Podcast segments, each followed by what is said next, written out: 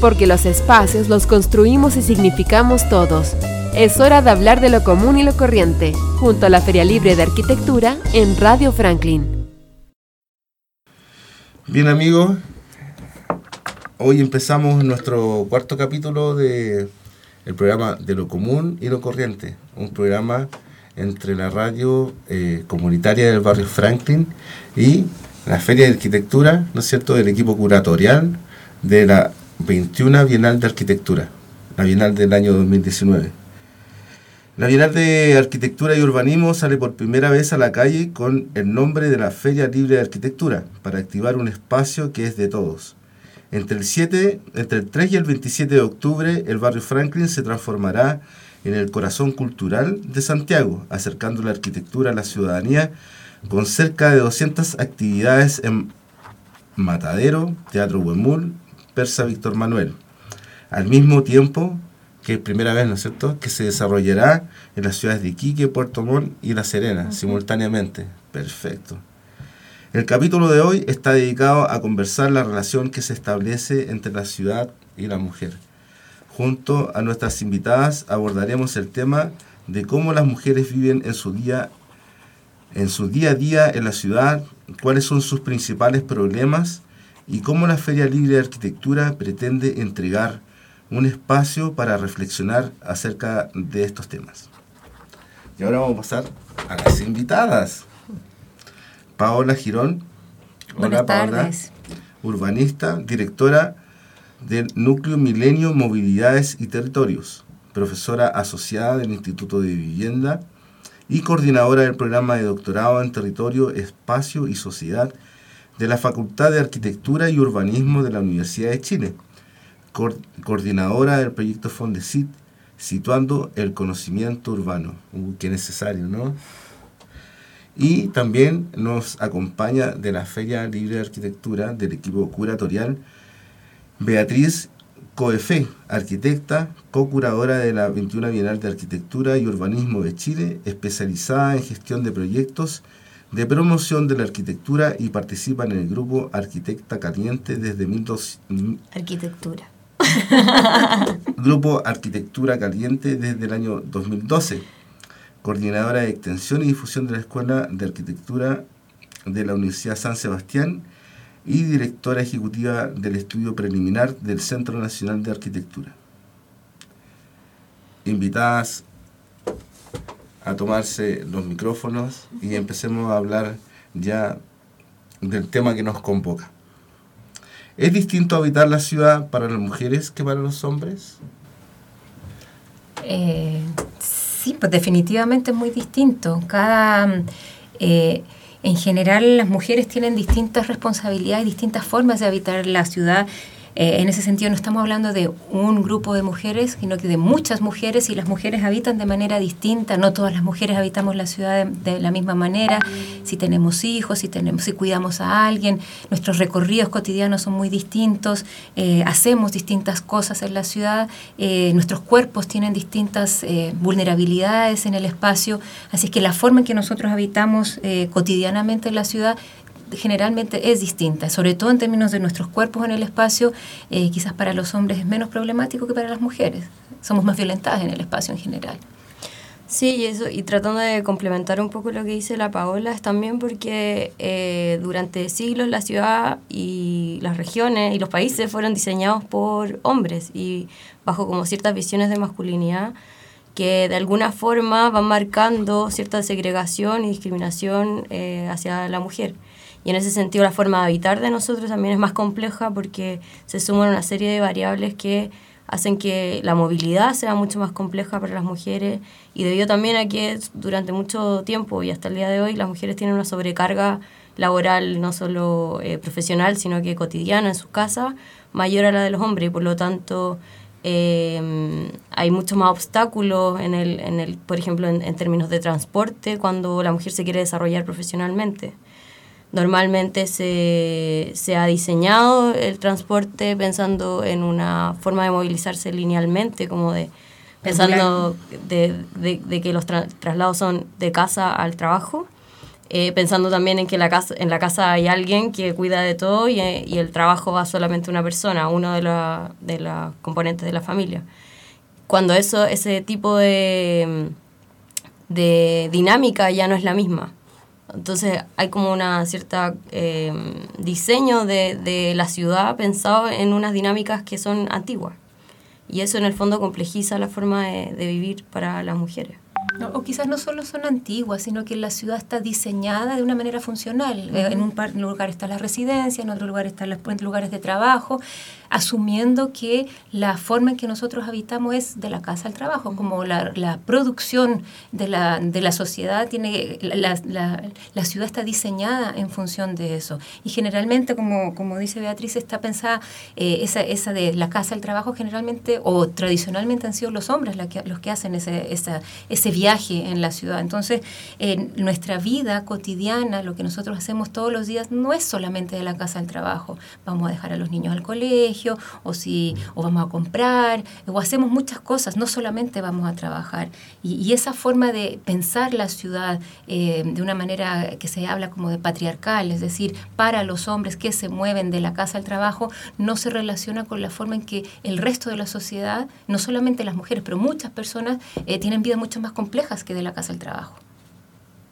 estas complejidades no son eh, eh, complejidades antiguas, son recientes, ¿no es cierto? Cuando la mujer aparece en otra condición eh, política, en otra condición económica, porque cambian los paradigmas, ¿no es cierto? La ciudad no está hecha para todos, entonces. No, pues las ciudades no están diseñadas para todos. Las mujeres en general sí han tenido roles importantes, pero eh, generalmente han sido eh, o escondidas o segregadas o dejadas al interior de la casa o no reconocidas en su rol más político. Eh, y en ese sentido, esto que las, cuando las mujeres empiezan a votar, a salir a trabajar, a tener un mayor rol en la sociedad, entonces las dinámicas van cambiando. Y en ese sentido, la ciudad y la planificación urbana no se ha vinculado, no se ha evolucionado eh, al mismo ritmo que se ha evolucionado la sociedad. Ahora uno pensaría que habiendo más mujeres diseñando la ciudad, como que estos temas se resolverían, pero eh, en mi opinión es un tema que va mucho más allá, va más allá de tener más arquitectas o no, porque incluso ahora las nuevas generaciones son más arquitectas que arquitectos. Y, y, yo creo que tiene que ver que también hay menos mujeres en cargos como eh, directivos y políticos que puedan en verdad generar ciertos cambios como macro en la ciudad y no solo micro del diseño de la casa, que también tiene que ver mucho con un modelo patriarcal, pero eh, con diseño de, de, la ciudad en sí y del país en sí. O sea, y, y para eso se necesita como presencia femenina en, en más ámbitos que solo el de la arquitectura. Sí, quizás lo que, lo que plantea una mirada como más feminista del territorio, de la ciudad, es replantear las formas que habitamos eh, y, reconocer esas formas complejas de habitar, que no solamente eh, tiene que ver con diseñar un poquito mejor, sino replantear la forma en que nos relacionamos hombres y mujeres, eh, las distintas tareas que tenemos en la sociedad, cómo reproducimos la vida, eh, empieza a ser más complejo. Eh, y en ese sentido, no solamente la, la, la ciudad tiene que replantearse, sino la forma en que la sociedad se relaciona y nuestro modelo de desarrollo, en ese sentido. Eh, si nosotros solo vamos a trabajar o, a diseñar la ciudad para producir más económicamente, no es suficiente para la sociedad que estamos viviendo. Eh, hay que complejizar mucho más esa, esa forma de, de entender nuestra sociedad. Acá voy a salir un poco de la estructura que tiene el programa, pero voy a hablar un poco de la experiencia que tenemos de género que, que ocurre en el, en el barrio. Eh, hay un tiempo, ¿no es cierto?, que queda entre medio para las comunidades, para su desarrollo. Y vemos que en estos espacios eh, las mujeres les complica hacer un trabajo comunitario para el desarrollo territorial, precisamente por lo que ustedes comentan, por los tiempos que le queda del trabajo, el tiempo que le queda en la casa. Y hay un entremedio que la mayoría de las comunidades utilizan, que es como de las 5 de la tarde a las 8 de la noche, también en ese sentido, claro, se vuelve complicado para que la evolución de los territorios y el tiempo de las mujeres en la organización para que esto cambie. ¿No es cierto? Sí, pero lo que, por ejemplo, en casi todas las organizaciones de la vivienda están lideradas por mujeres. En, todos los, grupos eh, de allegados, de comités de vivienda, en general son las mujeres las que participan. Y en ese sentido se nos estira un poquísimo, mucho más el chicle. Entonces, además de estar eh, en cuidados domésticos, además de salir a trabajar, estamos además en, labores comunitarias. Y, eso lo hace mucho más complejo. Eh, y, la pregunta es, ¿dónde están los hombres? ¿En qué momento los hombres eh, se hacen más presentes y, probablemente sean en, relaciones más políticas, eh, aunque las mujeres están tomando mayor liderazgo en ese sentido, pero es fundamental el rol que hacen las mujeres en la vida cotidiana, a pesar de las pocas horas que tienen. Pero dentro de la construcción social, ¿cómo se construye la sociedad? En las relaciones, en la comunicación, nos hemos dado cuenta acá en la radio que uno de los eh, grandes paradigmas del desarrollo de una ciudad es la comunicación ¿Tiene que incidir la mujer entonces en la forma en que nos comunicamos? No solo en la forma que nos comunicamos, es en todas las eh, áreas del, del vivir, eh, es en todo, ¿no?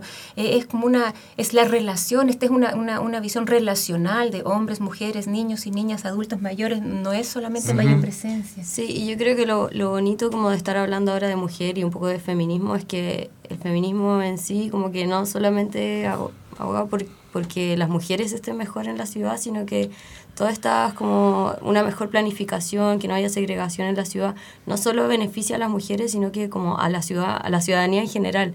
O sea, como que esas problemáticas que tienen estas mujeres con las que ustedes trabajan, eh, no son problemáticas que solo afectan a ellas. Si, por ejemplo, se eh, mejora la seguridad en un barrio, no solo se ven beneficiadas las mujeres, sino que los niños, los adultos mayores, etcétera. Entonces, lo bonito de esto es como que hacer una mujer, o sea, una ciudad pensada para para, la para la diversidad o con perspectiva de género es una ciudad mejor en, todo en todos los ámbitos. Eh, y yo creo que eso, eso es lo bonito. Ahora eso también requiere un cambio cultural importante, porque que las mujeres no puedan participar porque tienen muchas labores en la casa, no depende solo del diseño de la casa o de la ciudad, sino que también de las estructuras sociales, sociales que hay dentro, las relaciones sociales dentro de la casa, del hogar la división de responsabilidades, etcétera. Ustedes como usuarias de la ciudad, ¿cuáles son los, los principales obstáculos que, que tienen de la ciudad? Van variando, varían de acuerdo a las horas del día, varían de acuerdo a los días de la semana, las estaciones, va variando. No es lo mismo para una mujer, y, también van variando de acuerdo al ciclo de vida. Mm. Entonces, cuando yo estaba embarazada, por ejemplo, habían otras dificultades de estaciones de metro sin escalera, o gente que no ayuda a la micro, o cómo caminar con el coche. Las calles no están diseñadas, no están pavimentadas muchas veces mm. para andar con guagua, eh, el torniquete de la micro que no se puede pasar, eh, pero también hay otras eh, situaciones. Por ejemplo, yo no saldría a las 3 de la mañana sola en el centro de Santiago, me daría miedo, porque me pueden violar, me pueden robar, me pueden acosar, eh, y todas esas cosas son cosas que nosotros enfrentamos todos los días. Probablemente un hombre no se cuestione salir a las 3 de la mañana de noche, no sea tema. Em, Ahora también tiene que ver con en, dónde vives, dónde trabajas, los trayectos que tú haces, como tampoco se puede hablar de que en todas partes uno tiene obstáculos o miedo depende mucho de, de, las comunas, por ejemplo. Hay comunas en las que uno siente más temor que en otras. Eh, hay barrios específicos en comunas en que uno siente más temor que en otros. Entonces, también hay como situaciones muy específicas que, que ni siquiera hemos mapeado, no, no, hemos podido ni siquiera visualizar, en que uno siente más temor o o, o, por ejemplo lo mismo de la segregación, vuelvo al tema porque es súper relevante al momento en que uno quiere trabajar el tema del transporte y lo que uno, uno dispone de tiempo para llegar a su trabajo. O para muchas mujeres la, la dificultad de salir de sus casas va más allá de dejar a los hijos con alguien o no. Es como cuánto tardas, cuánto pierdes de tu vida en ese, en ese camino al trabajo. Claro, nosotros observamos, por ejemplo, que las barreras eh, en la ciudad en parte son barreras físicas. Hay efectivamente problemas con, con, con, la materialidad de la ciudad, pero también hay barreras económicas eh, que no nos permiten, eh, por ejemplo, si puedo o no andar en auto, si puedo pagar el tago o no, si me alcanza para andar en micro.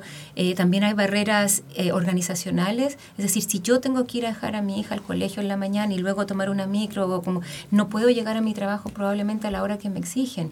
hay barreras institucionales también. A mí me encantaría, por ejemplo, hay gente que dice, me encantaría que el colegio estuviera cerca de mi casa, pero si no hay colegios, o si los colegios que están cerca no son buenos, eh, o no son lo suficientemente grandes para acoger la diversidad que uno está buscando, eh, también hay barreras de tiempo, hay, distintas barreras que vamos observando y no son solo físicas, son la manera en que se, se estructura el territorio, nos hace enfrentar, y dependiendo, pues, si yo soy mujer embarazada, probablemente sea distinto a, a una joven de 20 años que no tiene... Eh, cuata. Entonces, eh, sí, van, van variando. Entonces no es una barrera, sino es una multiplicidad de situaciones que se van superponiendo en la ciudad constantemente. Estamos conversando en el programa de lo común y lo corriente. Estamos con Paola Girón y con... ¿Sí lo dije bien? Sí. Sí, y Beatriz Coefe. Beatriz, los felicito como grupo curatorial porque pudieron hacer esa integración, eh, ¿no es cierto? Que hay un grupo eh, de hombres y mujeres que están realizando esta Bienal. Hicieron una charla informativa en, el, en nuestro Centro Cultural Carurusúa. ¿Nos podías eh, indicar qué se conversó ahí y, poder informarle también a la comunidad? Sí, brevemente. Bueno, esta, esto es parte de una, es una asamblea informativa eh, un poco culmine, porque ya llevamos varias actividades previas en el barrio que lo que pretenden es no solo informar, sino que tener cierto feedback y retroalimentación del barrio, de cómo las, las dinámicas del barrio, de cómo ellos se expresan, o sea, ustedes se expresan y eh, cómo pueden estar más abiertos también a este tipo de actividades y no ser como unos invasores con la Bienal. Y en el fondo la, la asamblea informativa tras varias reuniones conjuntas de vecinos, nos dimos cuenta que ya había que exponerles a un mes de la Bienal, exponerles em, todo lo que se iba a hacer, las fechas, los lugares em, y un poco las implicancias que tiene esto en el barrio.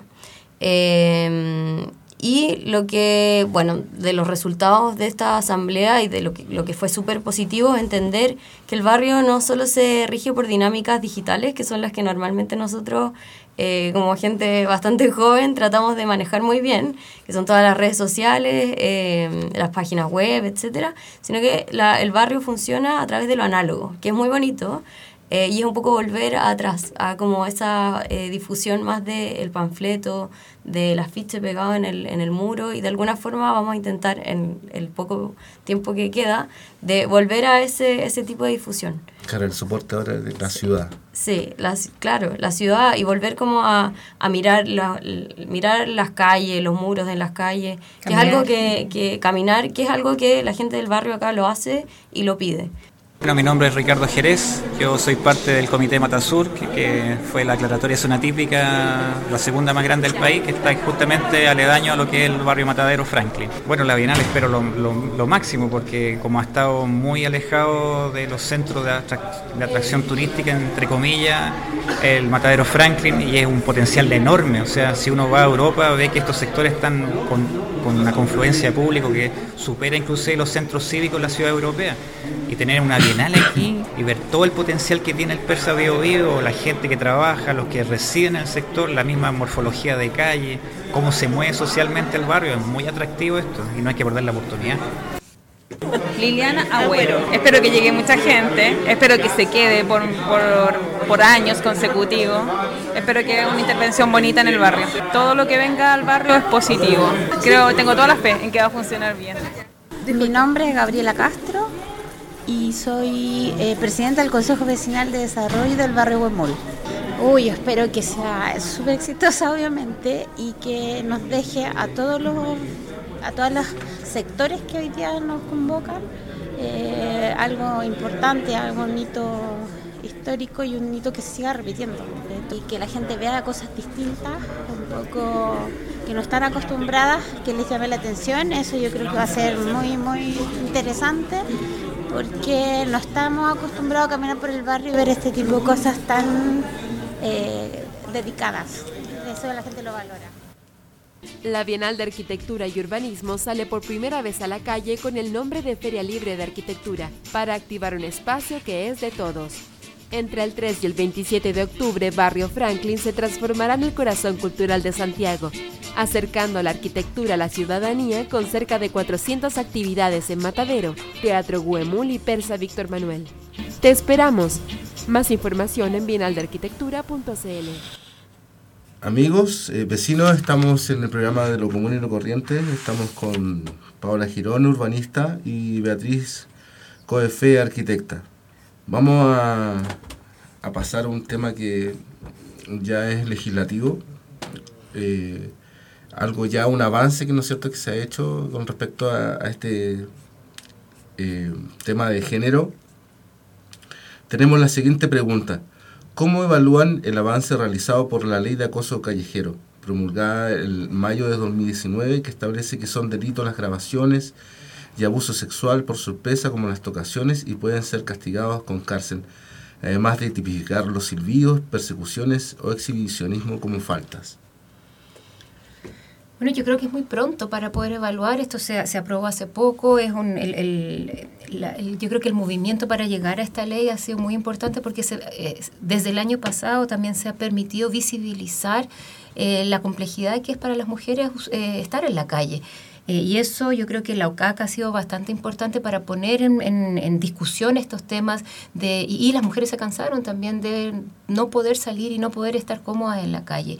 Pero como se ha promulgado hace poco, eh, la ley también requiere de financiamiento para poder dar a conocer esto y poder explicar mejor en qué consiste y poder eh, implementar ciertas em, operacionalizaciones para esta ley, cómo, cómo la gente conoce esto, cómo se, se cambia la cultura de usar la calle, se cambia la cultura de no tener que estar eh, eh, con miedo eh, para salir a la calle.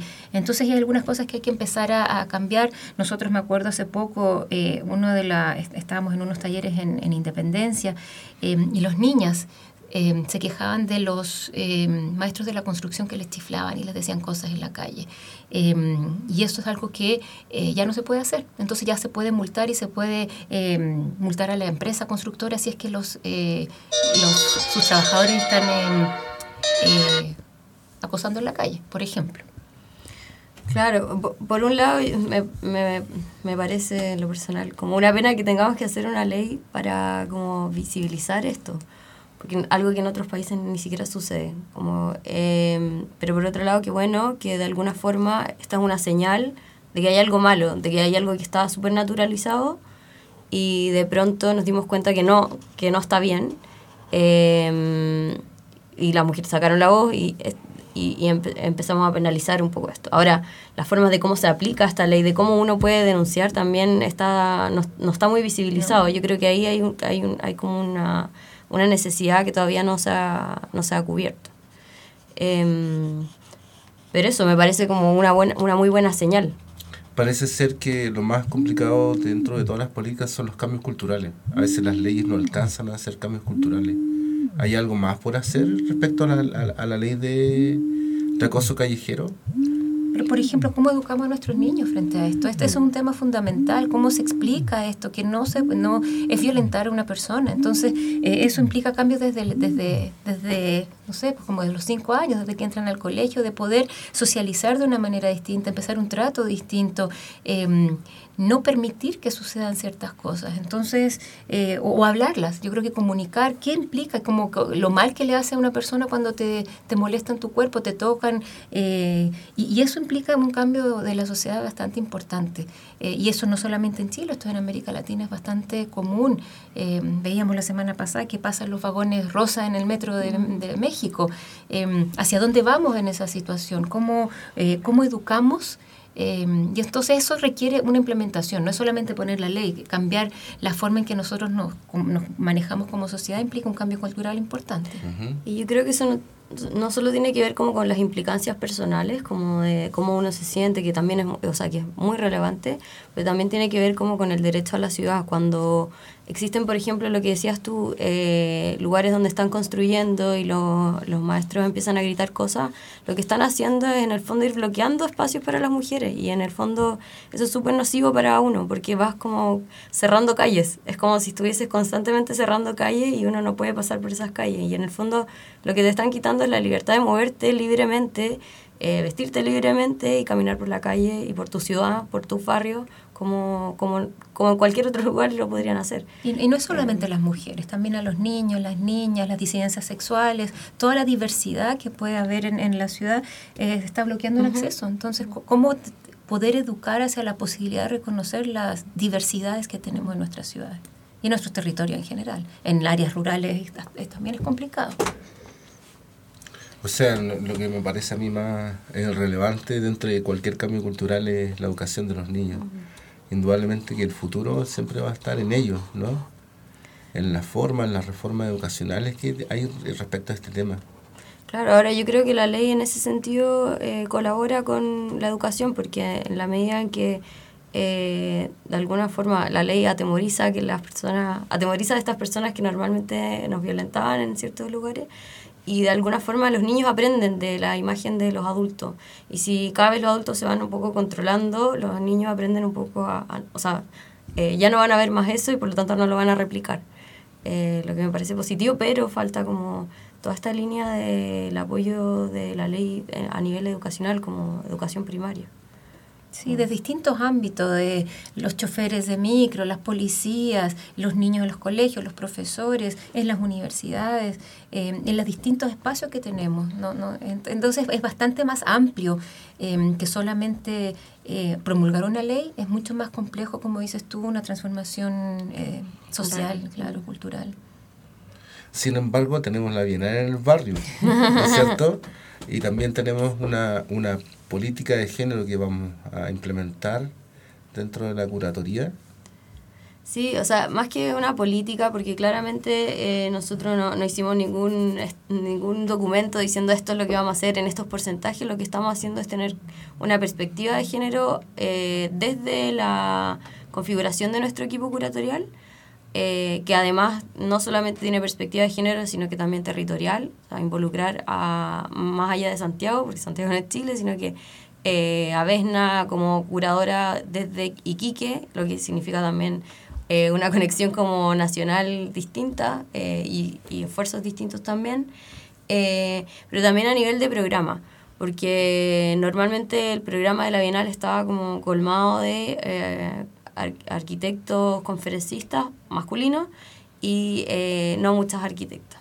Entonces nos vimos eh, un poco enfrentados a esta problemática con la que no estamos de acuerdo claramente y em, tratamos de planificar la Bienal de una, moda, de una, de una forma como equitativa. Lo que, con lo que surgen ciertas problemáticas con las que pensamos que no nos íbamos a, a encontrar. Por ejemplo, que muchas mujeres nos dicen que no y nos dicen que no porque justamente por las cosas que estamos hablando ahora. Porque no tienen con quién dejar a los niños, porque eh, viven solas y, y no pueden eh, destinar tiempo a charlas.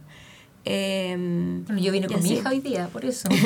Te felicito. Y, así, y es súper complejo. Y eh, esto también está basado también en una enseñanza de la arquitectura, el, el, problema que nos, que, nos, que nos encontramos viendo los programas de bienales anteriores de ver a muchos hombres como rockstar, viene muy atrás. Viene una enseñanza de la arquitectura que eh, siempre ejemplifica con figuras masculinas, con roles masculinos, y que ha cambiado poco a poco, pero todavía no es, no es tan consciente y todavía no es... Eh, tan fundamental el cambio que ha, ocurrido. Entonces, nos ha costado encontrar mujeres dispuestas a estar en las conferencias. Aún así, eh, yo creo que más adelante lo vamos a decir, tenemos eh, algunas conferencistas importantes. Yo creo que el tema de lo común y lo corriente también es bien importante la Bienal, como eh, qué es lo común y corriente es lo que vivimos todos los días, es nuestra vida cotidiana y eso poner en relieve que la arquitectura eh, está preocupada de lo común y corriente es fundamental, no solo de edificios inteligentes y, y de eh, arquitecturas que quizás tienen que ver con algo más... De la, de la muestra, mm. eh, pero lo común y corriente tiene que ver con cómo habitamos la ciudad todos los días, que eran las preguntas que tú hacías, ¿no? Como qué pasa con, con lo cotidiano, con la vida diaria, con vivir el espacio, con habitar este barrio que es tan, es tan importante. Y yo creo que ahí es un acierto bien importante que hicieron la curatoría de, de la Bienal de poner ese tema en discusión, cómo la arquitectura se preocupa de la vida común y corriente. Bueno, nos ha pasado también en esta invitación que estamos haciendo a nuestros vecinos, es que se dan cuenta que, eh, bueno, les conversamos sobre la Bienal y les conversamos sobre la arquitectura y se empiezan a dar cuenta que están tan involucrados en la arquitectura de la ciudad cuando se dan cuenta que la recorren todos los días. O sea, no podemos hablar de que baje de la academia la información, sino que la arquitectura en la ciudad es algo que es parte de la piel casi. O sea, o, o, como decías tú, que también pueden aparecer anticiudades, ¿no es cierto?, en las cuales yo no circulo o en las cuales circulo, pero esto es de todos los días, o sea, las ciudades de todos los días, hay un problema de todos los días. El tema es cómo nos ponemos de acuerdo y cómo nos comunicamos para poder hacer mejor calidad de vida. ¿Mm? Claro, es que la, la ciudad es desde, desde tu casa hasta lo macro, o sea, hasta la región. Como todo eso define un poco cómo tú habitas. Y el, tema de, de, la perspectiva de género y de la diversidad en general es como eh, poder abarcar ese tema desde la casa al barrio, a la ciudad y a la región. Como eh, es un, un, problema multiescalar. Estamos en el programa de lo común y lo corriente en la radio Franklin y estamos conversando con, eh, estoy con mi apunte acá, Paola Girón, urbanista, directora del Núcleo Milenio Movilidades y territorio. Me gustó lo que está haciendo respecto al tema de, de alfabetización urbana. Y también estamos con Beatriz Coefe, arquitecta, y ella, es co-curadora de la 21 Bienal de, de Arquitectura y Urbanismo de Chile. ¿Qué pasa con la arquitectura común y corriente? ¿Quién está produciendo la arquitectura para los ni tan ricos ni tan pobres? ¿Qué saben los arquitectos de las necesidades de las personas comunes y corrientes? Estas son las preguntas que la Feria Libre de Arquitectura intentará responder del 3 al 27 de octubre en las cerca de 400 actividades que desplegará en Matadero, Teatro Guemul y Pérez Víctor Manuel. Te esperamos. Más información en bienaldearquitectura.cl. Hemos vuelto vamos a hablar sobre las medidas que se deberían tomar eh, para resolver esta desigualdad en la ciudad. Hay medidas eh, desde, lo, desde su perspectiva, dentro de sus estudios, de cómo se debería abordar esta desigualdad en la ciudad. Bueno, nosotros reconocemos que ciudades como Santiago y casi todas las ciudades de América Latina son ciudades segregadas. Eso, eso ya se sabe, sabemos que, eso sucede y, y, cómo los ricos viven en una parte y la ciudad está pensada eh, o planificada de, de esa manera. Pero lo que nosotros nos interesa es entender cómo se vive esa desigualdad. No solamente es una desigualdad socioeconómica, sino que también es una desigualdad etaria. Los adultos mayores no son parte de la ciudad en general. Es una ciudad que no, no, contempla a los niños. No hay espacio para los niños. No está pensada ni diseñada para que los niños puedan estar libremente en la ciudad. Tampoco es una ciudad para las mujeres, como hemos visto, y las diversidades de mujeres que hay. No es una ciudad para las disidencias sexuales. Em, también hay desigualdades em, en términos de eh, quiénes pueden usar y a qué horas pueden usar y cuándo pueden usar. Entonces hay múltiples desigualdades que estamos viviendo en la ciudad para las personas con discapacidad, como es muy difícil para las personas eh, moverse libremente. Entonces no, no, no es solamente una, una, desigualdad de localización de las viviendas en un lugar, sino que tiene que ver con nuestra experiencia cotidiana en la ciudad, que vivimos distintas barreras y distintas desigualdades a lo largo de... Entonces eso implica que no solamente es responsabilidad del Ministerio de la Vivienda, por ejemplo, sino de todos los ministerios, em, del Ministerio de Energía, por ejemplo, si ahora se está promoviendo eh, la electromovilidad. ¿Quién va a comprar un auto eléctrico? Gente con plata. ¿A qué va a disminuir efectivamente un auto eléctrico? Probablemente no a la contaminación, son muy pocos autos. Entonces, ¿cómo hacer políticas que vayan más allá de eso? Eh, la política educacional, ¿dónde se localizan los mejores colegios? O la política de salud, ¿dónde van a estar localizados ciertos hospitales? Como que es mucho más complejo que lo que hace el Ministerio de Vivienda. Y a veces se le culpa al Ministerio de Vivienda y Urbanismo por todas las fallas que hay en la ciudad y no es solamente culpa de, de este ministerio, sino de distintas entidades que están colaborando eh, y sobre todo en el mundo privado también, dónde se invierte, dónde se mejoran las calidades urbanas eh, en la ciudad. Entonces hay como muchas eh, variables que hay que estar, tener en consideración y no es solamente localizar más viviendas en ciertos lugares, es más complejo que eso. Claro, sin duda es como un, un, problema muy complejo, o sea, que va más allá como de solamente el diseño urbano, tiene que ver con el acceso a los servicios, etcétera y tiene que, que ver también, yo, vuelvo un poco al tema de lo multiescalar, porque creo también que eh, desde el diseño de vivienda social, que se cometen muchos errores. Partiendo porque la vivienda social se diseña para solo un tipo de familia, cuando hoy hay multi, multi o sea, hay distintos tipos de familia. Eh, y eso afecta eh, directamente al, al, acceso a la vivienda, a quiénes acceden a la vivienda y cómo, eh, y a las posibilidades que tienes de, de, insertarte en ciertos barrios cuando te dan la vivienda en, en, lugares segregados. Eh, y otro tema tiene que ver también la ciudad y con los tipos de ciudad.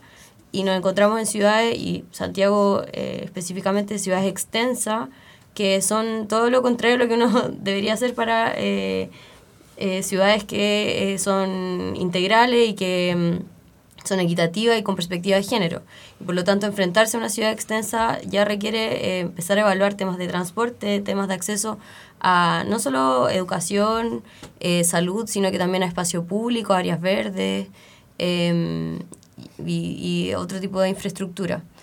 Em, así que en, en, mi opinión, el problema tiene que ver como desde, desde lo más mínimo, desde el diseño de la vivienda y la vivienda social que se entrega en su ubicación y en su diseño interior, como el diseño de la ciudad en general, como su planificación urbana. Sí, eso que dice Beatriz, bien importante, reconocer que no estamos viviendo como siempre. Es decir, no, no es necesario la vivienda en propiedad, por ejemplo. No es necesario eh, subsidios que solamente nos entreguen eh, una, una, propiedad, también hay posibilidades de arrendamiento, mm. de, co, eh, de convivencia de otras maneras y, y, eso requiere comprender cómo estamos viviendo hoy, que las familias no son papá, mamá y tres hijos, hay diversidades de formas de convivir y de hogares y de parentescos diversos eh, y de formas de, de, protegerse y de cuidado que requieren otras maneras de poder entender estas formas de construir ciudad. Eh, y yo creo que eso es súper importante lo que dice Beatriz, como la vivienda unifamiliar quizás ya, ya no nos sirve y el concepto de propiedad tampoco nos está sirviendo. Claro, o sea, y, y no solo eso, sino que también el concepto de propiedad y de una propiedad eterna. Eh, en ciudades extensas lo que se da es que las personas cambian también de trabajo y como cambian de trabajo cambian de eh, cantidad de horas que disponen para ir a sus trabajos o para llegar a las escuelas. O sea, hay una dinámica de la ciudad que es distinta a, como se veía antes, que la gente permanecía 15 años, 20 años en un trabajo. Ya no se dan ese tipo de constante, entonces hay que empezar a reevaluar si las soluciones que entregamos a la familia o a las personas más que a la familia son las suficientes. Y por otro lado, muy específico es que yo creo que también hay una, un déficit de, de como de, del mapeo de estas situaciones. Como que eh, no hemos logrado visualizar las cosas que están pasando en la ciudad o en nuestros barrios, cuáles son las zonas oscuras en los barrios. Si estamos todos conscientes de eso, ¿por qué no hay un apoyo entonces como integral para mejorar esas situaciones? Como una, un apoyo de policía, de, no sé, eh, educativa, de nuestro mismo, de la comunidad en sí, eh, en vez de poner botones de pánico, como entender que quizás son solo unas casas las que sufren más asaltos que las demás, o sea, hay una necesidad como de mapear la ciudad y de entenderla eh, para, para, visualizar esas zonas como bloqueadas para, para las minorías. Parece ser que la Política Nacional de Desarrollo Urbano, a través de la planificación urbana integrada, nos permitiría tener esta, esta, este trabajo, esta mirada integradora de los problemas, de que los problemas no sean sectoriales, sino que vamos, eh, las comunidades puedan eh, trabajar con los distintos ministerios, con los distintos gobiernos? Sí, pero yo creo que la Política Nacional de Desarrollo Urbano está bien, está planteada y enuncia la necesidad de integración. Pero eso va para otro tema que la ley de integración social. Pero eh, yo creo que hay que ser más eh, precavidos o más, eh, por ejemplo, en la Política Nacional de Desarrollo Urbano se tratan sectorialmente ciertas cosas, eh, aún. Entonces se requiere mayor integración para comprender las problemáticas. El tema de género no está incorporado, está, se está recién incorporando, pero se ve el tema de género aparte, de migración, de discapacidad. Entonces todavía se no requiere... No, no, se requiere, porque se requiere entender esta complejidad. Yo creo que estamos al, eh, vislumbrando la necesidad de formas de trabajo interdisciplinario, de colaboración de estos de los saberes. Los habitantes saben también mucho de su ciudad. No somos solamente los expertos los que pueden decidir sobre la ciudad, sino que es fundamental empezar a integrar todos los distintos tipos de saberes que hay sobre el territorio eh, y eso implica otro tipo de integración. No es esta integración de poner a los ricos al lado de los pobres, es muchísimo más complejo que eso. Bueno, antes de ir cerrando la conversación, muy... Eh, provocadora, entiendo yo, uh -huh. Para la ciudad porque requiere mucho conocimiento y mucha energía también para poder hacer los cambios. Vamos a enunciar un poco eh, lo que va a traer la Bienal, ¿no es cierto? Esta conferencia magistral de Marta Moreira, ¿está por confirmar o está confirmada? Está confirmada.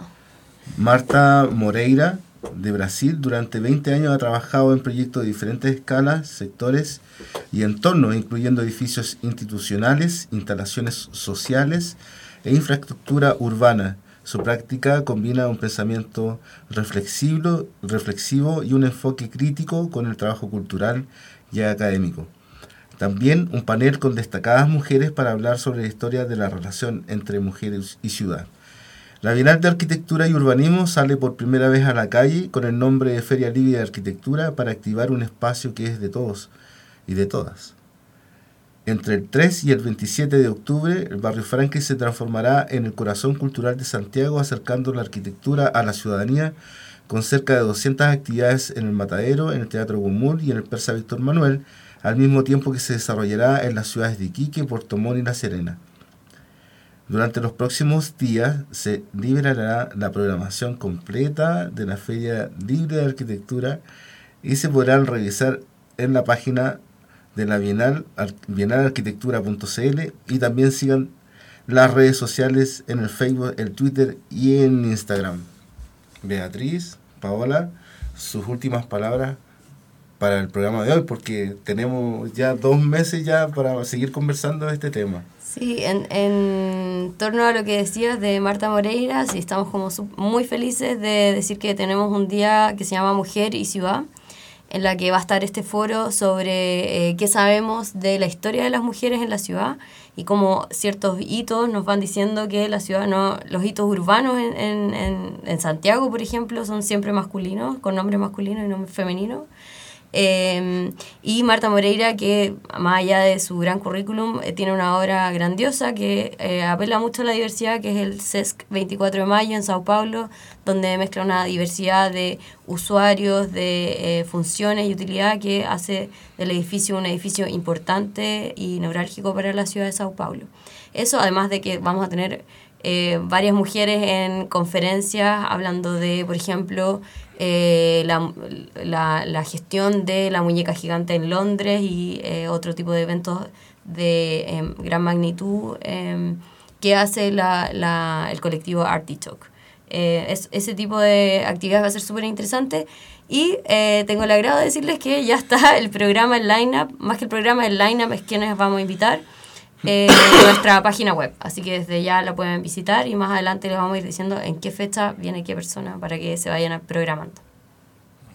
Yo quiero agradecer la invitación. Yo creo que es súper importante acercar esta, esta, esta, discusión sobre arquitectura y ciudad a los barrios eh, y que ustedes estén tan interesados también en, en, en, ser parte de la arquitectura que es para todos. No es solamente para un grupo de especialistas y de arquitectos, sino que tiene que ver con acercarlo al cotidiano vivir. Y yo creo que la Bienal en este año va a ser eh, algo distinto. Así es que ojalá que todos puedan participar y qué bueno que estén preocupados por los temas de género que, están, eh, que son muy importantes hoy en día. Le agradezco su visita. Siéntase parte del barrio. Viene la Bienal, así que vamos a tener harto tiempo para recorrer el barrio. Y a los auditores, nuestra audiencia, invitarlos a este trabajo que se está haciendo entre el Ministerio de Cultura, ¿no es cierto?, el Colegio de Arquitectos y todas las colectividades del barrio para tener una mejor ciudad, mejorar nuestra calidad de vida. Así que muchas gracias. muchas gracias a ustedes. ¿Qué pasa con la arquitectura común y corriente? ¿Quién está produciendo la arquitectura para los ni tan ricos ni tan pobres? ¿Qué saben los arquitectos de las necesidades de las personas comunes y corrientes? Estas son las preguntas que la Feria Libre de Arquitectura intentará responder del 3 al 27 de octubre en las cerca de 400 actividades que desplegará en Matadero, Teatro Guemul y Persa Víctor Manuel. ¡Te esperamos! Más información en bienaldearquitectura.cl.